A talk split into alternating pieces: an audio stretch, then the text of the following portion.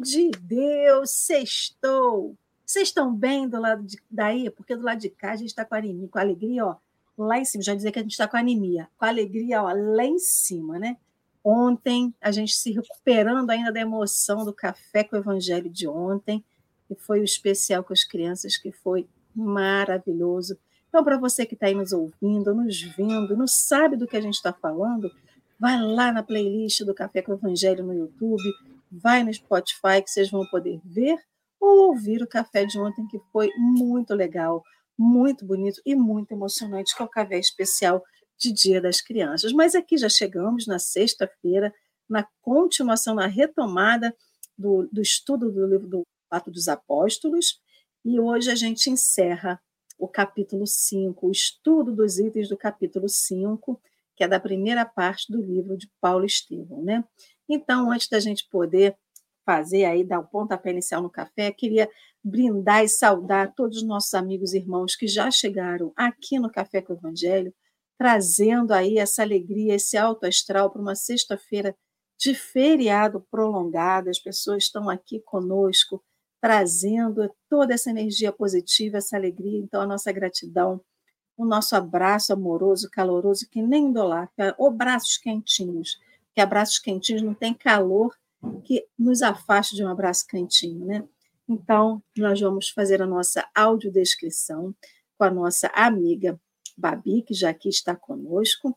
Então, é, nós Estamos aqui na nossa tela retangular de YouTube. Essa tela é uma tela grande, hoje é uma tela que está cheia, nós estamos com os quatro quadradinhos, então a gente não consegue ver o layout por trás, mas a gente consegue ver no canto superior à esquerda uma tarja rosa com letras escuras escritos Café com Evangelho. E no canto inferior à direita, nós vemos um, um boneco, né, é, para a gente, é o Jesus, é um homem de cabelos pretos, cabelos, barba e bigodes escuros, o cabelo está na altura do ombro. Ele é um homem de pele morena, ele usa uma camisa branca, só dá para aparecer a golinha.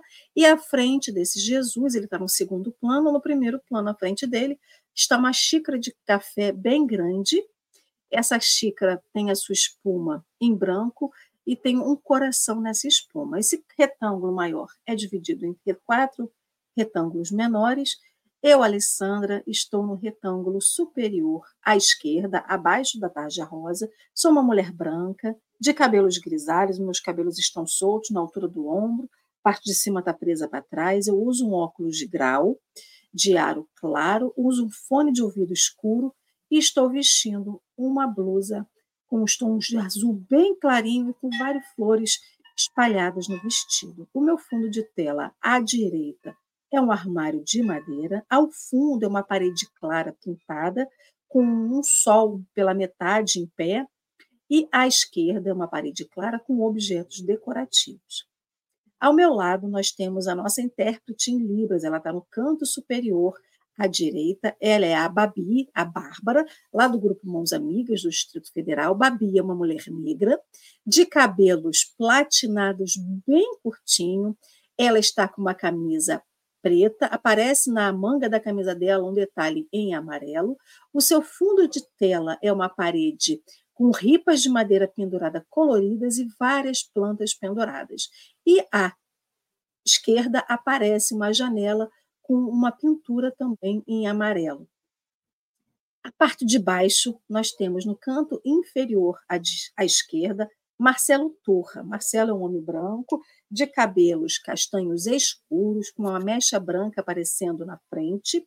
Ele tem barbas e bigodes bem espesso, grisalho, usa um óculos de grau redondo de ar escuro, um headphone também escuro, a sua blusa é uma blusa branca e o seu fundo de tela é uma parede branca com um quadro com uma pintura muito bonita. À esquerda aparece um detalhe de uma plantinha caindo. E abaixo né, de, de nós, ao lado de Marcelo, no canto inferior à direita, nós temos o nosso convidado do dia, que é o Fábio Sardinha. Fábio é um homem de moreno, de cabelos pretos, bem curtinhos.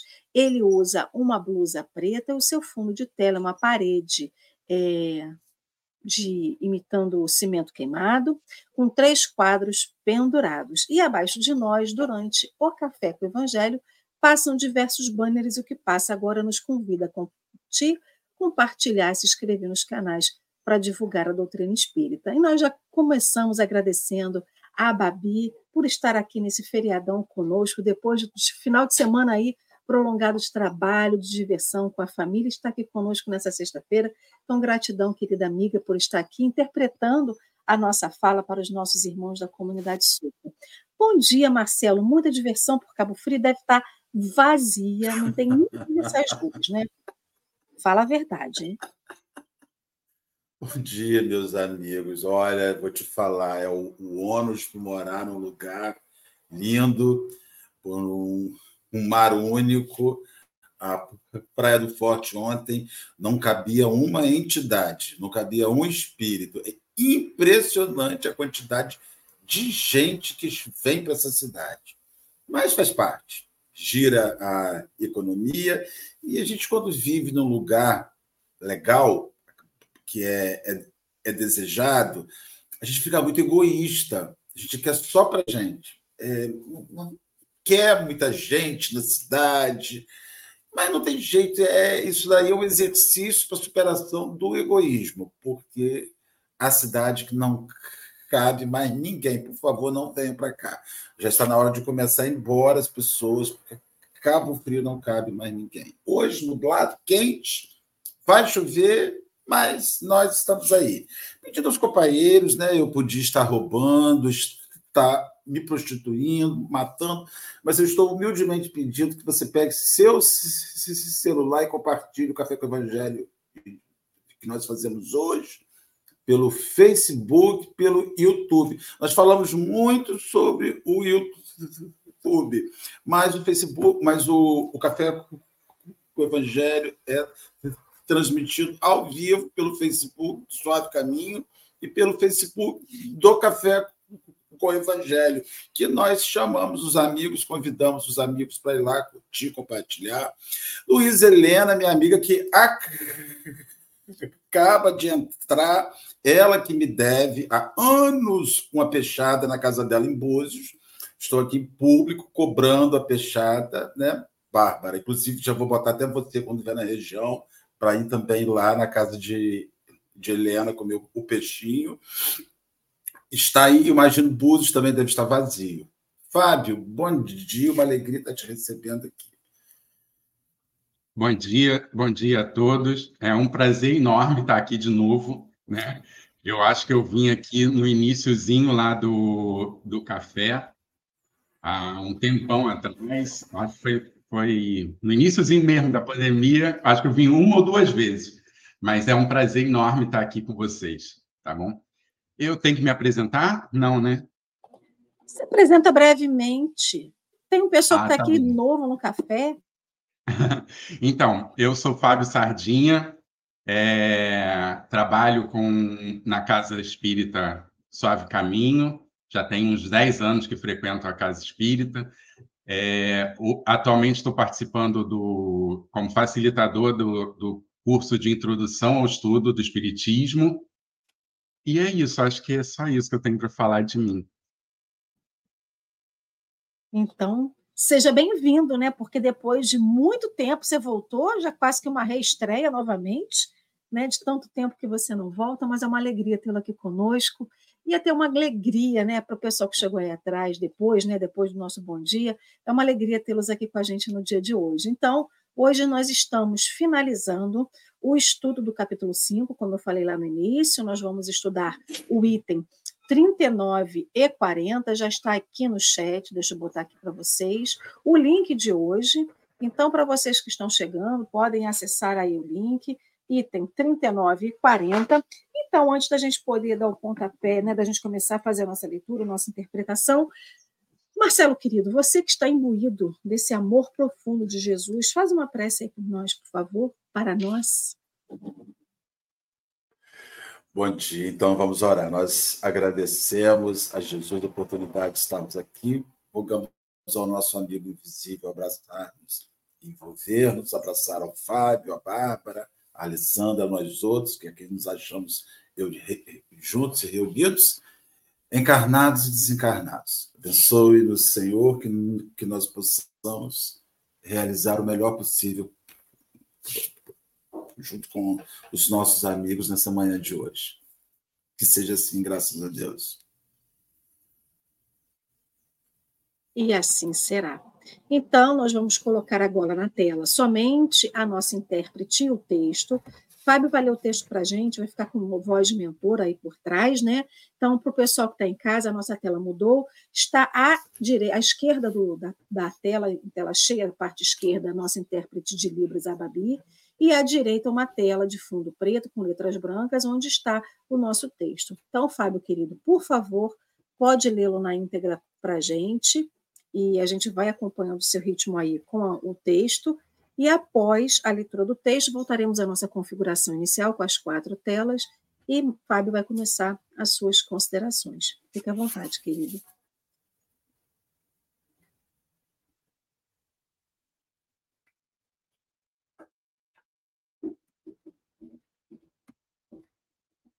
Pode começar, Fábio.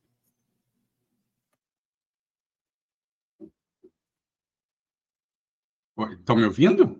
Sim, estamos agora, agora. sim. Tá, beleza. É, vamos iniciar a leitura do texto, então.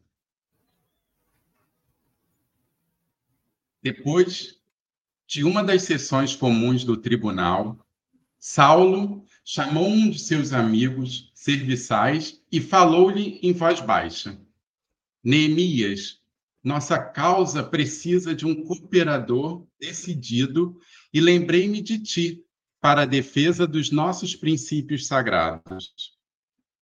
De que se trata? Per... Gente, eu acho que eu estou com um problema na minha internet. Você está falando para a gente. Você quer que leia para você? Então, eu vou, enquanto o Fábio tenta resolver lá a internet dele, eu vou ler aqui, tá, Fábio? Então, vamos lá. Vamos começar de novo, que aí a gente pega o ritmo. Depois de uma das sessões comuns do tribunal, Saulo chamou um de seus amigos serviçais e falou-lhe em voz baixa: Nemias, nossa causa precisa de um cooperador decidido e lembrei-me de ti para a defesa dos nossos princípios sagrados. De que se trata? perguntou o outro com enigmático sorriso. Mandai, estou pronto a obedecer.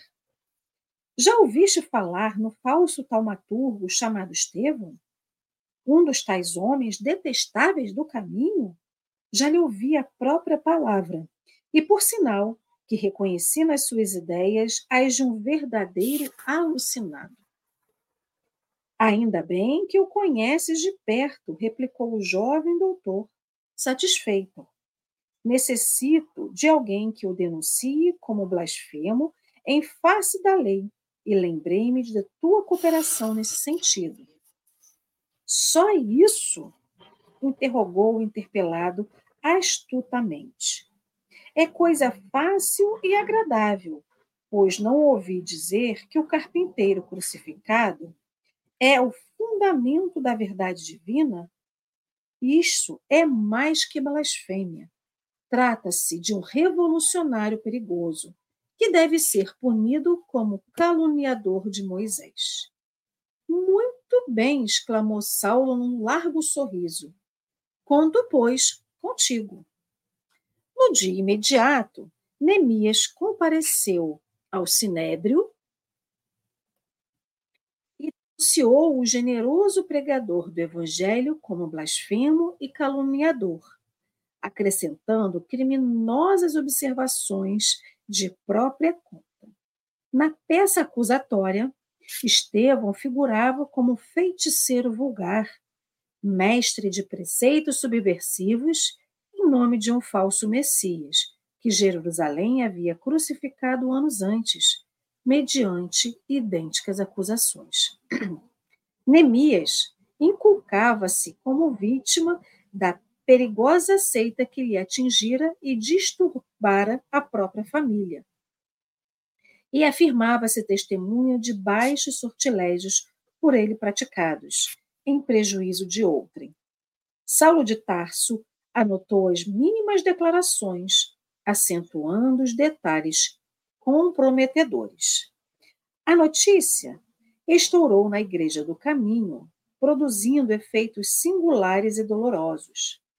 Aos menos resolutos, como Tiago à frente, deixaram-se empolgar por considerações de toda a ordem, receosos de se verem perseguidos. Mas Estevão, com Simão Pedro e João, mantinha-se absolutamente sereno, recebendo com bom ânimo a ordem de responder corajosamente ao libelo. Cheio de esperança, rogava a Jesus não o desamparasse, de maneira a testemunhar a riqueza de sua fé evangélica. E esperou o ensejo com fidelidade e alegria. Nosso convidado voltou. Fábio, você acabou escutando aí o texto, então você pode começar as suas considerações, tá? Voltei. Estão me ouvindo? Beleza, então. Gente, é, desculpa aí a conexão. É, o tempo está meio chuvoso aqui em Rio das Ostras e às vezes essas coisas acontecem aqui. Mas vamos lá. É, é muito interessante a gente iniciar esse iniciar o finalzinho desse, desse, desse período que a gente fala de, de Saulo, é, que ele traz né, é, é, tudo que não se deve fazer, né? A gente para para analisar, se a gente parar friamente para analisar a, a questão do, do que Paulo fez nessa conversa com Neemias, né? É tudo que a gente não deve fazer, as orientações que a gente não deve seguir. É... E aí a gente começa a compreender alguns pontos, alguns aspectos da doutrina espírita e até mesmo do, do cristianismo por, por trás dessas todas essas informações que foram trazidas. E é, quando, quando me chegou o, o capítulo, o, os trechos que eu ia falar, eu falei assim: meu Deus do céu, esses dois itens para a gente falar em, em uma hora é, é pouco demais.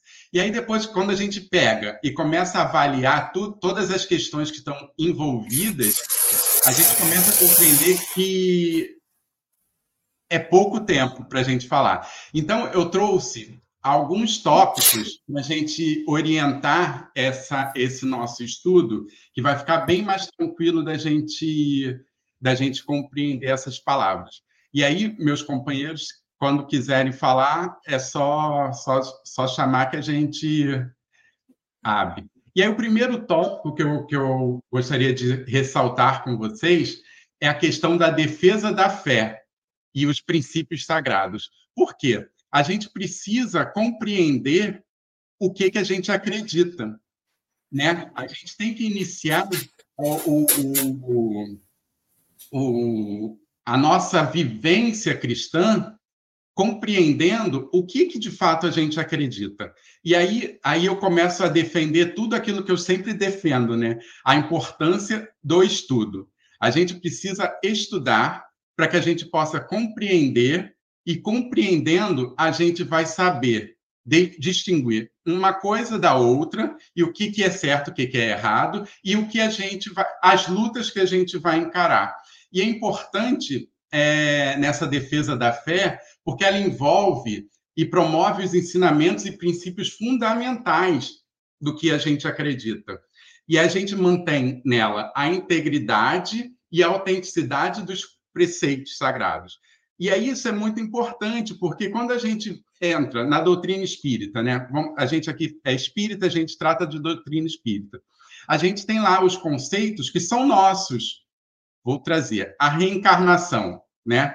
Se a gente não tiver dentro de nós bem fundamentado, qualquer um que chegar para nós e falar assim, Fábio, reencarnação não existe, eu vou acreditar. Por quê? Porque eu não tenho esse conceito fundamentado. E aí isso é muito importante para né, nessa fala lá de do, do Saulo, quando ele convence Neemias facilmente a fazer o que ele quer que ele faça.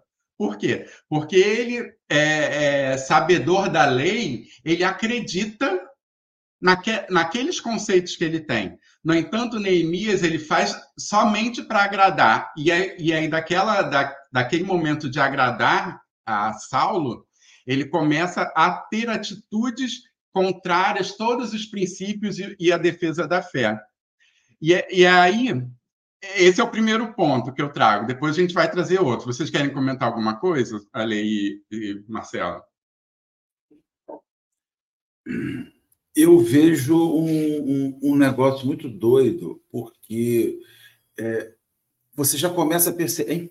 É interessante, cara, como a natureza humana muda muito pouco, dos milênios para cá a gente vê que a manipulação do fraco, como você falou, não conhecer é enfraquecer-se. A manipulação do, do fraco por parte de quem adquire um conhecimento e habilmente sabe como vai utilizar aquilo para conduzir segundo o seu desejo, ela é milenar, ela é antiquíssima. Esse texto, você poderia estar aplicando ele para hoje. Pessoas que se sentem é, em risco por conta de outras pessoas, por fazerem algo certo, e elas pegam o certo que o outro faz, subverte e usa aquilo sobre um outro ângulo, sobre um outro prisma, para transformar o certo em errado. E para hum. conduzir aquele indivíduo que está agindo certo à feição de criminoso. Nós vemos muito isso com um sacerdote católico, que recorrentemente nós falamos o nome dele aqui, que é o Padre Júlio. É, padre o Júlio Lancelotti de São Paulo, que é um sacerdote que cumpre literalmente a função de socorrer aos caídos, atender aos enfermos, amparar aos excluídos. E aquilo virou para muita gente da vida mansa a cracudo e pessoa em situação de rua. Veja só, a subversão do bem as pessoas conseguiram construir uma linha de pensamento, algumas pessoas, mas com medo do que aquilo que ele faz, conseguiram transformar um ato de amor em crime. Em, e aquele padre recorrentemente é ameaçado de morte por cumprir literalmente sem querer saber de onde veio, sem querer saber quem é, chamado do Cristo de não deixe os miseráveis sem amparo. Então ele virou, ele foi de um servidor a um fomentador de miséria, a um estimulador de miséria, segundo a subversão da palavra. E isso é impressionante. Eu estou usando esse exemplo porque ele fala exatamente com essa situação Estevão consegue ser levado à feição de feiticeiro quando de fato ele estava socorrendo. Então você vê a influência que existe comunicação, a influência que a palavra tem e como e aí eu vou voltar para uma questão que você falou, Fábio, que é fundamental. Se você sabendo, conhecendo, se encontra em risco, imagina como você está desconhecendo e não sabendo, tendo que estar exclusivamente à mercê da má fé ou boa fé do outro. É impressionante, Fábio. Então, já vou pegar, posso pegar o gancho aí de Marcelo? Pode o Marcelo estava falando sobre essa questão da boa-fé, né? O que eu vejo aqui logo no início do texto, que fala sobre a questão da boa-fé é quando você tenta atacar alguém, tirando essa fé da pessoa, maculando o nome que ela tem.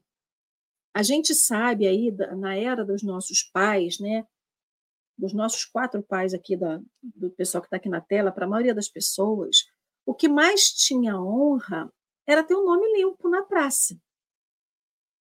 O nome limpo na praça não era só não ter dívidas, mas é que ninguém falasse mal de você, ninguém imputasse mau juízo de você.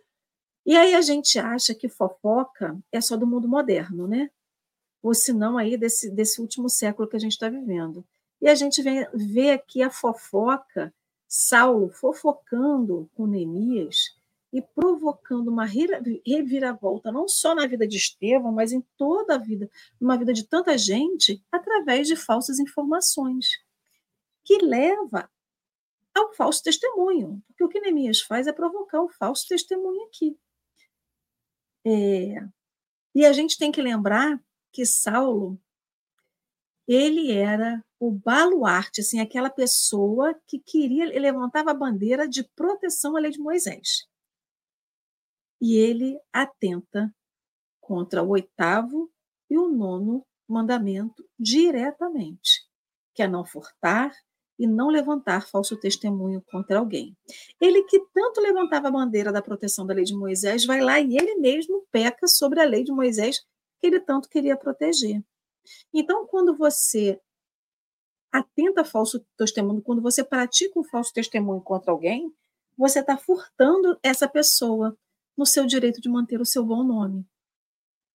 O bom nome na praça, manter a sua integridade moral e física, porque se você levanta falso testemunho, como muitas pessoas tentam fazer com o padre Júlio Lancelotti, isso atenta contra a vida dele. Você furta a possibilidade de ter uma vida digna, de uma vida com segurança. Então, toda vez que a gente impede alguém de viver com segurança, a gente está furtando algo da vida dela.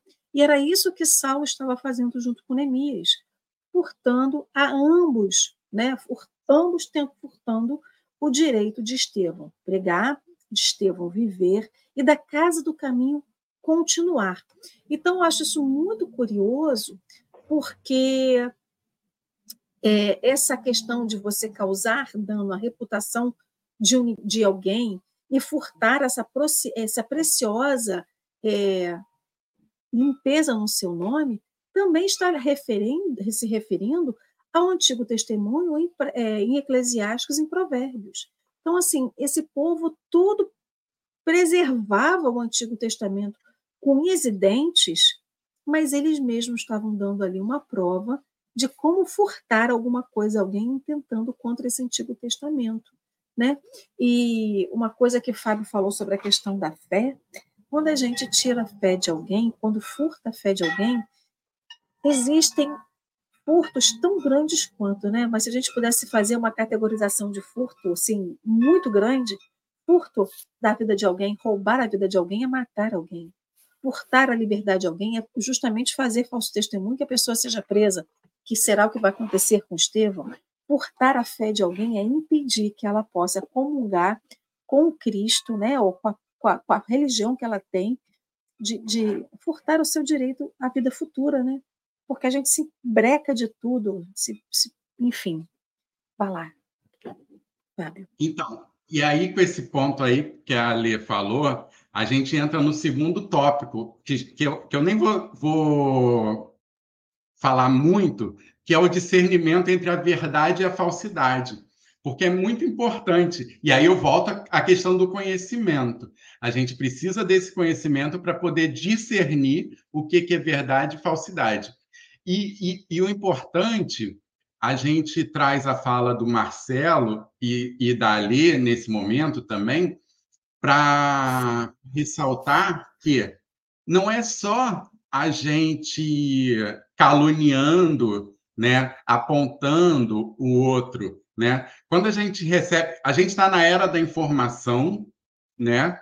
E a gente vivencia o, um momento que a gente transmite mais informação errada do que em outro momento. Que a gente pega aí, aí, mais particularmente, até para a gente, né, para os espíritas, a gente pega uma, por exemplo, uma psicografia, sem saber da fundamentação daquela psicografia e passa adiante porque achou bonitinha e está assinada por Chico Xavier, né? E aí, a gente está sabendo discernir o que, que é verdade e o que é falsidade? Não. E a gente não está fazendo mal a alguém? Em tese, não. Mas se a gente for avaliar a fundo, a gente está fazendo um mal à nossa doutrina.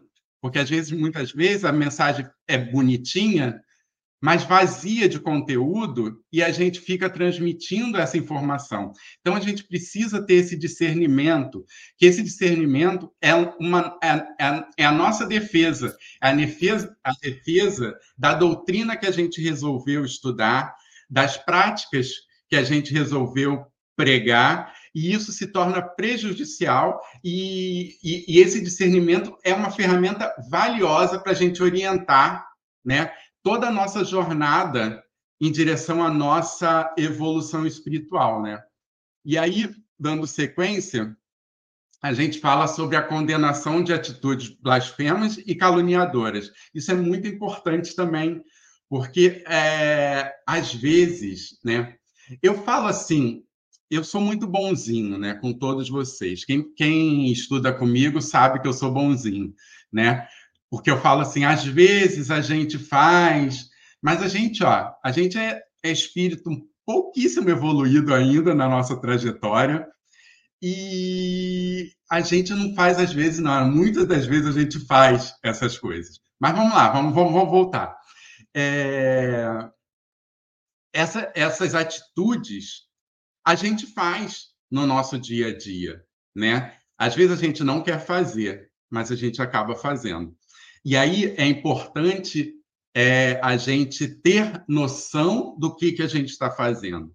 A gente vai ser responsabilizado por todas as nossas atitudes. Então, a gente precisa é, entender e a gente precisa começar a aprender a reprovar e a rejeitar essa prática de difamar. Tá? Porque às vezes, né, aquele às vezes que eu falei lá no início desse nosso trecho, a gente segue a onda e vai falando ou está vivenciando com aquelas pessoas que estão blasfemando e a gente acha que está tudo bem, mas na verdade não está bem. A gente precisa começar a se posicionar reprovando tal atitude, né? A gente precisa começar a aprender que isso é com tudo na nossa vida. É, são com as questões religiosas. Quer ver um ponto super interessante que eu pego bastante na, na introdução ao Espiritismo?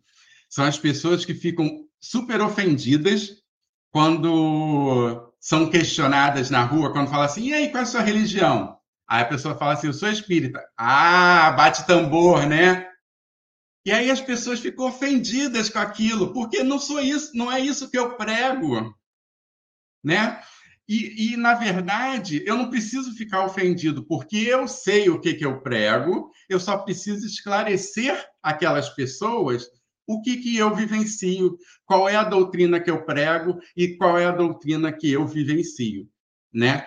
É, e é, é, é isso, é, é, com, com, relação às blasfêmias, às calúnias, a gente precisa aprender a reprovar e rejeitar essas práticas no nosso dia a dia, porque isso está no nosso dia a dia. A gente ainda vivencia um mundo de prova e expiação. Então, essas vivências vão estar presentes em todos os nossos dias. Né? Então, a gente precisa, enquanto espíritos, né, enquanto espíritas, entender que é um dos passos para a nossa evolução é saber reprovar essas atitudes. Tá?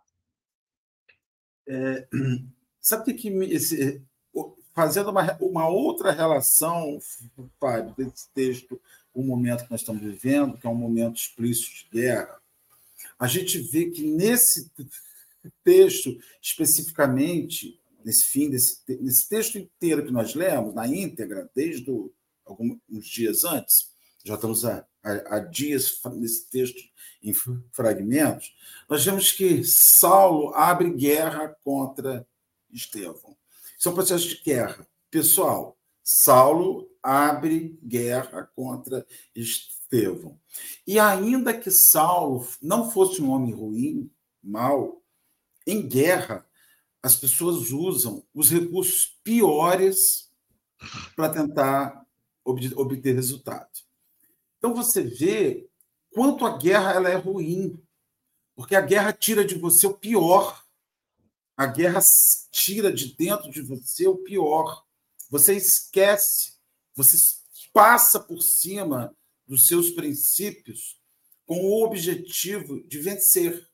Então você vai massacrar a moral. Ninguém faz guerra para no fim comprar um, uma cabana em Alagoas e Maceió. Ah, você perdeu o combate. Vou te mandar lá para Maceió, com uma cabana na beira da praia. A guerra não tem esse objetivo. A guerra quer botar quem você vence de joelhos. E mais ainda, toda guerra tem como fim, toda, toda guerra que você faz tem como fim mandar um sinal aos seus oponentes da sua força e mandar um sinal aos possíveis oponentes. Vejam o que eu fiz com ele. Cuidado, eu também posso fazer com você. Saulo, de uma certa maneira, elege Estevão como a pessoa mais importante naquele momento no risco para aquilo que ele acreditava. Eu tenho a sensação que ele, diz, que ele me diz assim: se eu vencer Estevão, eu vencerei, derrotarei o cristianismo e colocarei a qualquer um que ouse se levantar contra o sinédrio, ousadamente com uma palavra, colocarei no mesmo lugar. Então a gente vê que a guerra ela tira da gente o que tem de pior, porque ela tira ardis, ela tira coisas ardilosas. Você está me entendendo? Ela faz você procurar a fraqueza do outro. Ela faz você produzir fraqueza onde não está. A guerra ela é lugar de fake news. A gente vê o tempo inteiro as mentiras que se fazem para derrotar o seu oponente. Então você vê num, num livro de Emanuel sei lá quantos anos tem esse livro, 60 anos, 70 anos, ele já apresentando dentro do Evangelho, dentro de uma anotação dos apóstolos, como é possível um homem bom, digno, decente. Saulo não era mau. Usar de recursos vis, usar da mentira, usar da falácia, para poder destruir o seu oponente. É por isso, gente, que eu vou dizer para vocês aqui, outro dia comentávamos aqui, eu vou reafirmar: não existe boa guerra. Não existe boa guerra. Não existe guerra santa. Se existisse guerra santa, o Cristo estaria vivo teria vivido mais 50 anos, sei lá quantos anos, porque ele não permitiria que os romanos o levassem sem combate. E quando Simão Pedro tentou um combate, ele freou. Eu digo para os companheiros: não existe guerra santa, porque as pessoas na guerra vão usar o que elas têm de pior contra o seu inimigo. Elas vão usar o que elas têm de pior. Saulo abriu dentro dele a mentira, abriu dentro dele a calúnia, abriu dentro dele o sofisma, contar uma história que não é real, para tentar silenciar e ter motivos construídos na mentira para executar Estevão. É interessante. Vai falar, Lê? Posso só pegar esse gancho aí, porque Marcelo fala de Saulo. O que, na verdade, mostra para mim nesse momento aqui é que Saulo pega Estevão como um exemplo do que ele falou, né? Olha, tá vendo ele aqui? Eu vou fazer a mesma coisa com vocês, se vocês não ficarem no seu cantinho. Então ele pega Estevão para mandar um recado. Isso que ele está fazendo é mandando um recado. E você, Fábio, naquela hora que você falou sobre a questão de levantar o falso testemunho, né, das blasfêmias, a gente se bota muito no papel de que a gente sofre isso, mas a gente nunca se põe no lugar do algoz. A gente sempre se coloca no lugar de Estevão. Ah, mas fizeram isso comigo, levantaram falso testemunho comigo, é, mancharam a minha honra, mancharam o meu nome. Quantas das vezes você se colocou no papel de Saulo? Quantas vezes você foi Saulo? E essa é a questão, porque quando a gente sofre a influência, sofre essa, essa, essa blasfêmia, a gente tem como se defender na oração, na fé, na prece. A gente tem como se defender de diversas formas. Mas quando a gente imputa isso a alguém, nem sempre essa pessoa tem uma estrutura, tanto mental, quanto física, quanto espiritual, para responder, para reagir quanto a isso. Quantas pessoas são mortas e já foram mortas por fake news? Se você colocar lá pessoas assassinadas por fake news, vocês vão ver várias pessoas. Curiosamente, há pouco tempo, eu vi uma matéria no jornal que era uma moça que tinha sido assassinada numa cidade, se não me engano, de São Paulo, porque fizeram falso testemunho contra ela, ou seja, fake news contra ela. Exatamente seis ou oito anos após o assassinato dela, ocorreu outro assassinato do mesmo modo. Disseram que o menino tinha roubado uma moto. E, na verdade, ele não tinha roubado a moto, tinha emprestado a moto para ele. Ele foi assassinado exatamente seis ou oito anos após o primeiro, na mesma cidade, na mesma situação. Ou seja, não foi só uma mancha ao nome dele, foi o furto, a possibilidade de viver que ele teve. Então, nem sempre a gente tem noção na verdade, a gente nunca tem noção de quais são os efeitos que a gente provoca na vida do outro quando a gente intenta contra ele. A blasfêmia, a, a falta de informação, a informação equivocada, a informação falsa. E o pior, porque quando você fala assim, ah, a gente manda uma mensagem lá, uma psicografia, uma corrente de psicografia dizendo que é de Bezerra, que é de Chico, que é de Emmanuel, de quem quer que seja, e acha que isso não vai fazer mal na vida de ninguém, mas a gente não lê nem o teor da mensagem. A gente não tem nem a, a como se fala, a responsabilidade de ler e saber o que está sendo passado para frente, porque a gente não sabe o que, que tem ali que pode atentar contra a vida de alguém. A gente acha que é uma mensagem inocente, tão ingênua, mas a gente não sabe como isso vai chegar no coração das pessoas. Porque se ela não foi psicografada com o rigor da do amor, da fraternidade e da palavra do Cristo, sim, ela pode conter uma informação ali que para a gente pode ser que não seja perigosa, mas para muitas pessoas são, porque assim vem dizendo ali. Quantas pessoas, quantas mensagens rolaram no WhatsApp há um tempo atrás, e graças a Deus eu não tenho mais recebido isso, mas que falava justamente sobre olho por olho, dente por dente, de uma forma implícita naquela mensagem. Ou seja, se remetendo à lei de Talião, que foi necessário naquela época, mas que hoje em dia a gente não pode mais colher de italiano. Se a pessoa me der um tapa na cara, eu não tenho que dar um tapa na cara de alguém. Se eu matar, se alguém atentar contra a vida de alguém da minha família, eu não tenho que atentar contra a vida de alguém da família dele. Então, essas mensagens muitas vezes trazem isso e a gente não tem esse rigor, essa responsabilidade.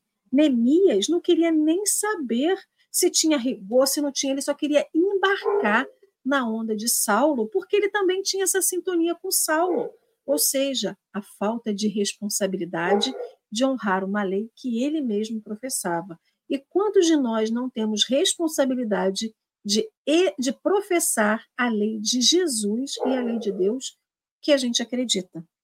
Se a gente acredita tanto nesse Cristo que é ressuscitado, nesse Cristo que é amoroso, que não tacou pedra em ninguém, que não teve, não praticou guerra santa com ninguém, por que, que a gente é o primeiro em citar a guerra? e a, a, assumir lados. Porque quando o Marcelo falou, né, quando a gente assume lados, é porque o outro lado está errado. Quando eu assumo o lado do Fábio, é porque o lado do oponente do Fábio não está certo. Então, Jesus, ele sempre ia pela razão, pelo amor e pela lei de fraternidade. E a primeira coisa que a gente faz é tacar fogo no parquinho quando a gente tem chance. É isso que a gente faz. A gente taca fogo no parquinho a primeira chance que a gente tem oportunidade. A gente faz fofoca dentro do nosso trabalho, a gente faz fofoca dentro de casa, a gente faz fofoca na família, a gente faz fofoca em grupo de amigos, a gente faz fofoca onde a gente tem oportunidade. Então, é... aí a gente vê como a gente se distancia e quer se distanciar dessa lei de Deus, né? Enfim, vai lá, Fábio. Então, e aí, é, com essa apresentação aí que o Marcelo falou e a Alê também com, complementou, a gente traz o item a resistência pacífica diante da adversidade, né?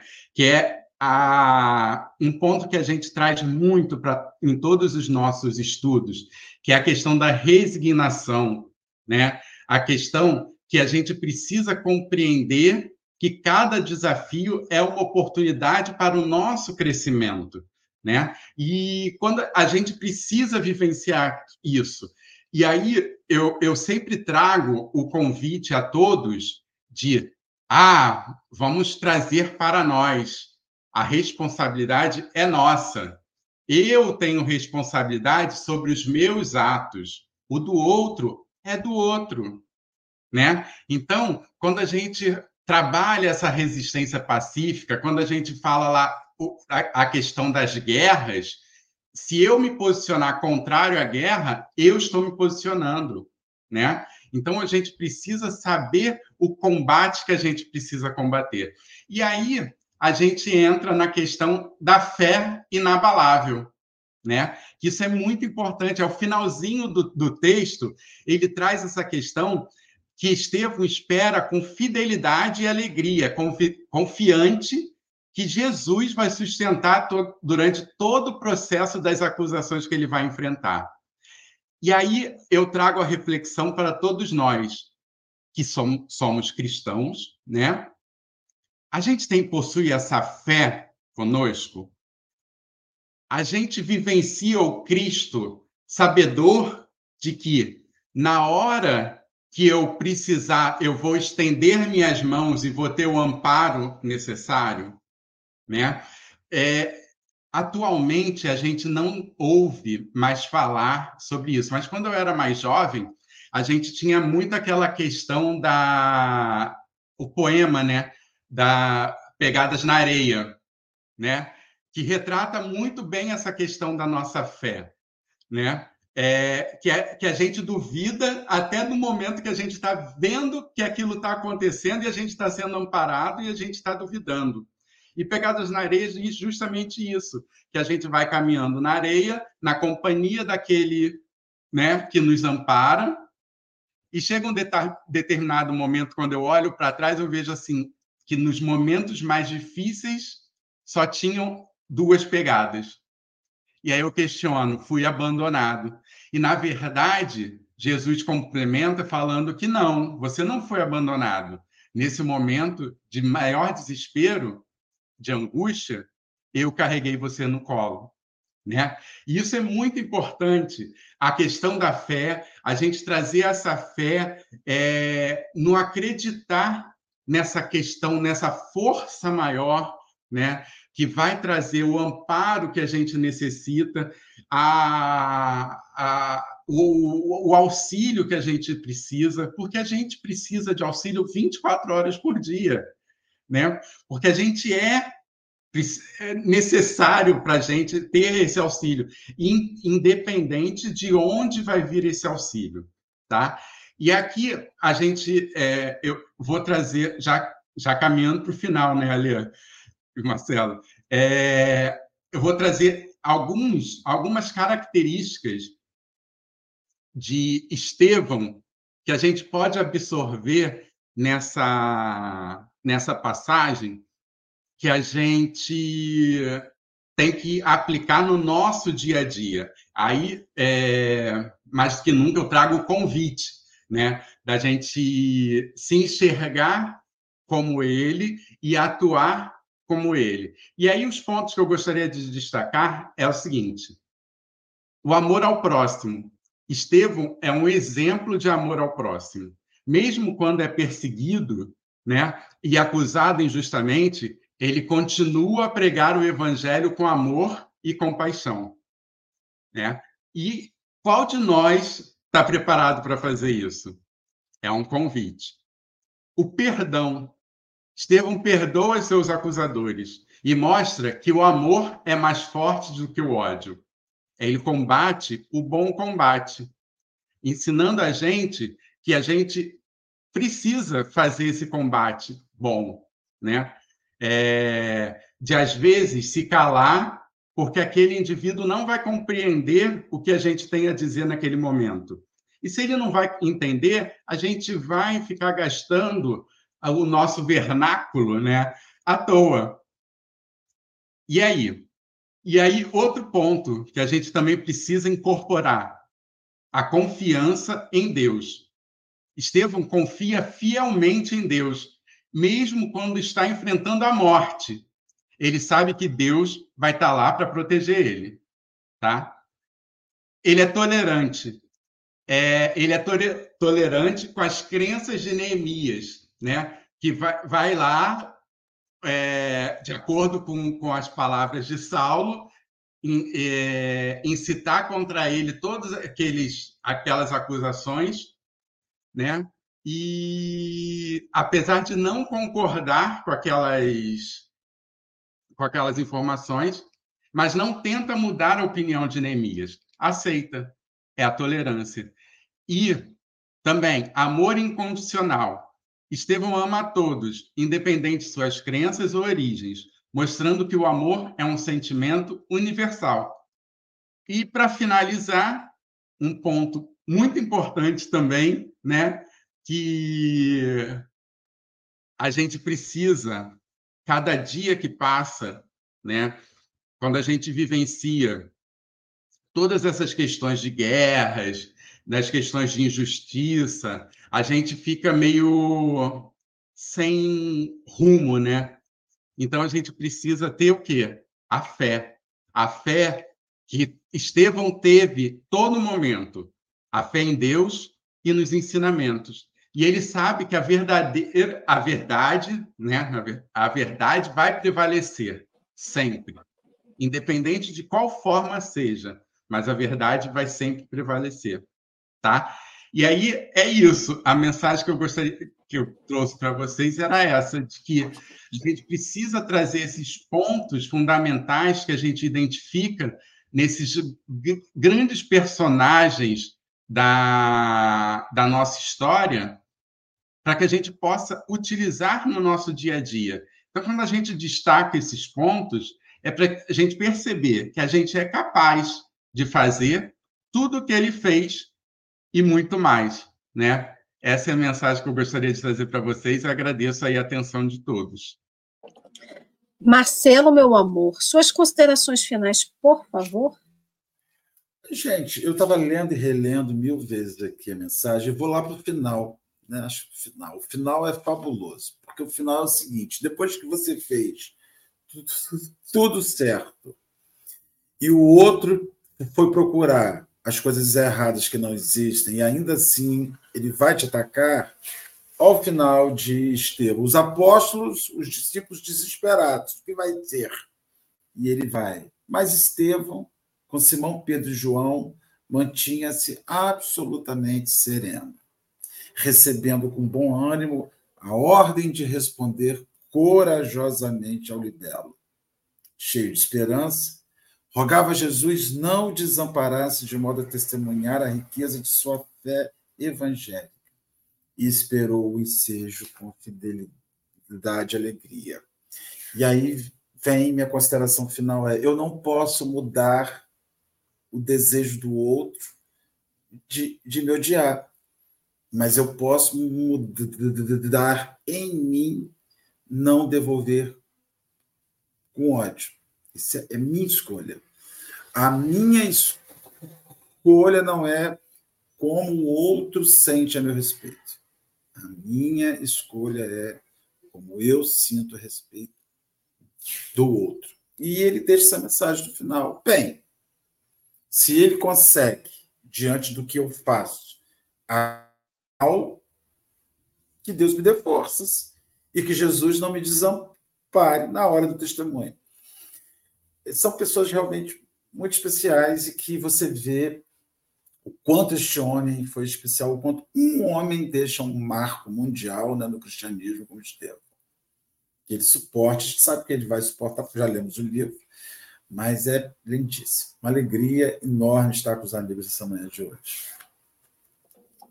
Só pegando aqui o gancho, né? É... Saulo de Tarso, ele tenta a todo custo é, denegrir a imagem de, de, de, de Estevão, e a atitude de Estevão perante isso me lembrou muito a atitude de Jesus. Quando os homens, né, como diz outro dia, os soldadinhos né, romanos, foram lá em cima do monte pegá-lo, a atitude de Jesus foi de placidez. Não era de aceitação somente, né, mas era de acreditar naquele pai.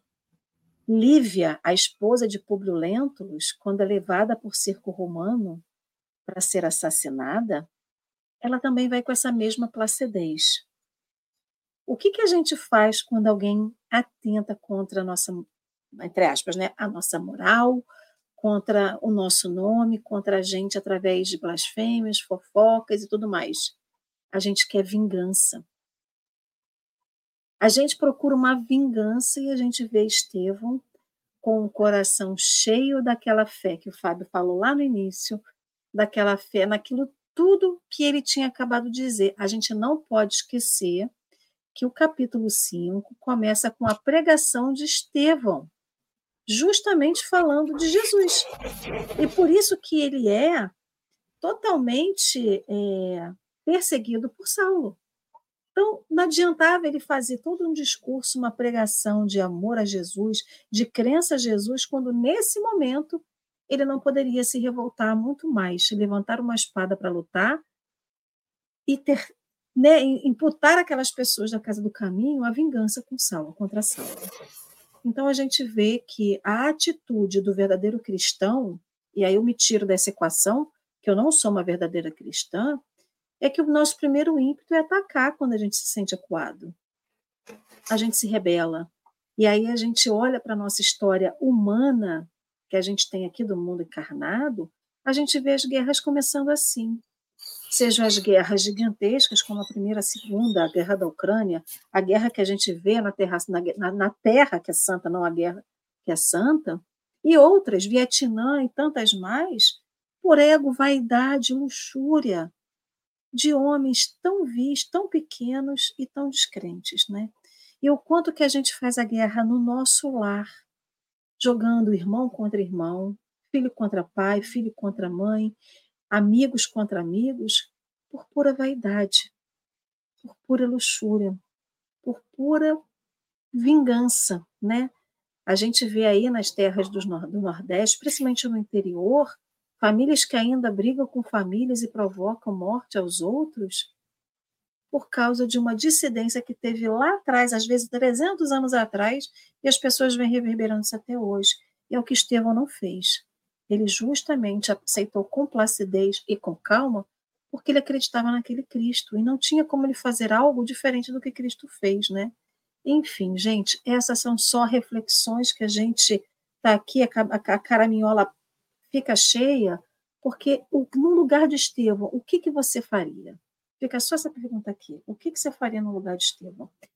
E a gente agradece a todos que tiveram com a gente aqui nesse nessa sexta-feira, que é 13. Não vou matar gatos pretos, por favor, que ninguém aqui faz mais isso. Vamos acreditar, parar com essa mística de que uma sexta-feira 13 traz coisas negativas para a gente, porque é só um número e é só mais um dia na nossa encarnação, não é isso, meus amigos? nosso querido Fábio trouxe um vídeo para a gente acabar o nosso café. A gente vai colocar somente a Babi na tela. Tem como só colocar Babi, Marcelo, e deixar o vídeo só com áudio, porque ele não tem nenhum tipo de figura. A gente conseguir colocar só a Babi e o áudio de fundo. Então, a gente vai deixar só a Babi, a nossa intérprete em Libras, na tela porque o nosso o áudio, né, o, o vídeo que o, o Fábio trouxe para a gente, ele não tem figuras, ele é só uma tela uma tela simples. Então a gente deixa aí o encerramento de Fábio. Fábio, querido, a gente vai botar o vídeo para correr. Fábio trouxe aí uma música só para explicar o contexto, né? Já que ontem foi Dia das Crianças e ele começou a falar da fé, da acreditar e a gente não revidar e a pureza das crianças, né? Que a gente tem. Então ele trouxe uma música chamada Criança. É, Ser Criança, que é do Alan Filho, é um, um, um músico espírita aqui de Petrópolis, na região do Rio de Janeiro. Então, é, essa é a mensagem que ele tem. Aí a gente vai colocar o vídeo, lá para o finalzinho do vídeo, a gente abaixa o volume e você faz a sua prece final, tá bom? É porque eu estou vendo o Fábio aqui, tá, gente? E aí a gente vai deixar a Babi aqui na tela, já agradecendo a todos vocês pela presença aqui no dia de hoje. Sou na caixa, DJ.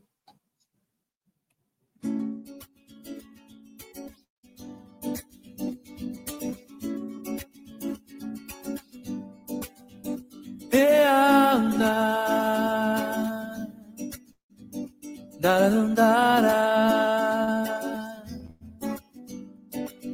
Tudo que envolve meu caminho é sinal de esperança. Mesmo quando caio, me permito erguer o coração. Pois então como uma criança aprendendo a lição, correndo os mesmos riscos, não teme o crescer. Faz seu novo dia e deixa acontecer. Sua alegria é viver. Tudo que envolve minha vida é procura de harmonia. Mesmo quando surge a tristeza, não me deixo abater. Sendo assim, quero ser criança sem medo de mim. Quero entrar na dança e nada temer. Fazer meu novo dia e ver acontecer toda a alegria de viver em paz. Terarundá. Tudo que envolve meu caminho é sinal de esperança. Mesmo quando surge a tristeza, não me deixo abater. Pois então como uma criança aprendendo a lição, correndo os mesmos riscos, não teme o crescer. Faz o um novo dia e deixa acontecer. Sua alegria é viver assim. Quero ser criança, sem medo de mim. Quero entrar na dança e nada temer. É assim, queridos irmãos, Convido a todos a nessa vibração de amor, de amizade, de fraternidade, que a gente possa, Pai amado, irradiar todos esses sentimentos para todos aqueles irmãos que necessitam nesse momento. Mestre querido, mais uma vez, pedimos a vossa permissão para encerrar mais esse café com o Evangelho. Ser conosco, hoje, agora e sempre. Graças a Deus. Graças a Deus. Gratidão a Babi, a Fábio, Marcela, a todos vocês que, mesmo numa sexta-feira de feriado prolongado, estiveram com a gente aqui hoje. Que alegria poder falar de Estevão, falar de Saulo e a gente deixar o nosso coração leve porque a gente se identifica aí. E gratidão, Fábio, por essa música que arrepia a nossa alma, alimenta a nossa alma. Então, gente, aproveitem, curta, mas volta, porque sábado amanhã a gente está aqui, sete da manhã. Um beijo. E hoje tem trabalho ainda, hein? Estou indo para o trabalho. Beijo! beijo, gente.